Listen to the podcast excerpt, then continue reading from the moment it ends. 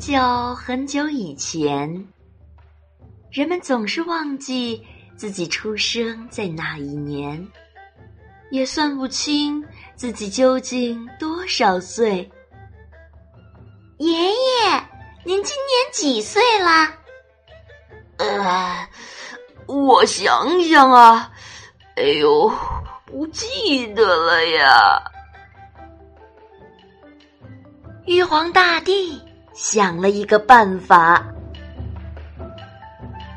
记年份太难，记动物的名字就简单多了。找出十二种动物来代表年份，不就行了吗？有了，玉皇大帝通知土地公，请他呀去发布选拔十二生肖的消息。十二生肖的故事开始啦！老虎工作室的大朋友、小朋友们，我是月亮姐姐。我们一起来听十二生肖的故事。土地公呢，正在张贴通知呢。十二生肖渡河比赛，欢迎动物们来参加渡河比赛。前十二名到达终点的动物可以成为十二生肖。消息公布以后。所有的动物都很兴奋，大家闹哄哄的讨论渡河比赛的事儿。你听说了吗？有渡河比赛，是吗？可以成为十二生肖？哦，我非常想成为十二生肖之一呢。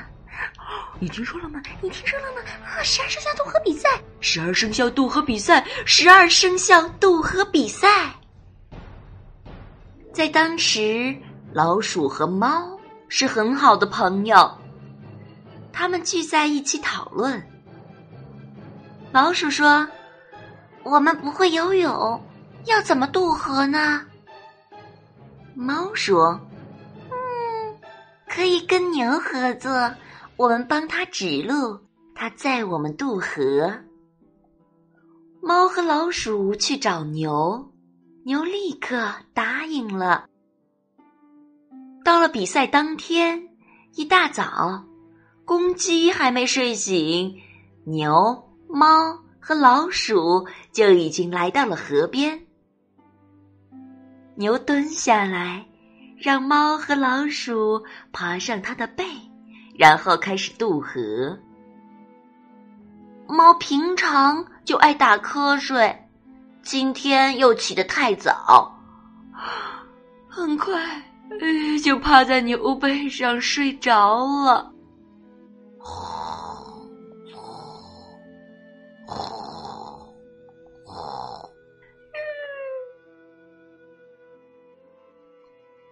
老鼠很想得第一名。就在牛快要抵达河岸的时候，它突然把猫推下水，然后钻进了牛耳朵里。救命啊！哎呦牛并不知道发生了什么事儿，只听到老鼠在他耳朵里喊：“牛大哥，加油！我们快到了。”牛爬上河岸，高兴的冲向终点。老鼠突然从牛耳朵里跳出来，抢先抵达终点，得了第一名。唉。牛辛苦了半天，只得了第二名，非常生气。从此就一直瞪着大眼睛。过了一会儿，全身湿淋淋的老虎过来了，他很自信的吼着：“哈哈哈，我是第一名吧？”玉皇大帝说：“不，你是第三名。”啊！第三名。突然间，天空卷起一阵狂风，龙从天而降。眼看就要抵达终点，兔子冲了过来，抢先得了第四名。兔子不会游泳，一路跳啊跳，踩着别人的背渡过的河。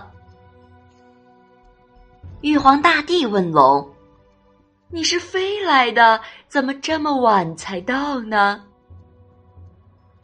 原来啊，龙去了南海主持下雨典礼，赶回来时已经来不及了。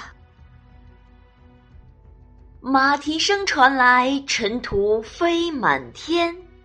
马跑在最前面，正要冲向终点，蛇突然从草丛里钻出来，抢先得了第六名。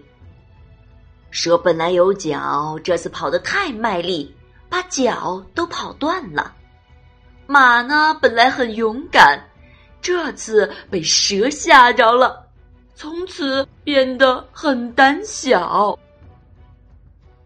羊、猴和鸡在河边捡到一根木头，把木头当做筏子，大家通力合作，分别得了第八、第九、第十名。羊坐在前面指路，因为看得太用力，变成了大近视眼。猴子在木头上坐得太久，屁股又红又肿。鸡本来有四只脚，上岸的时候给压断了两只，所以现在只剩下两只脚。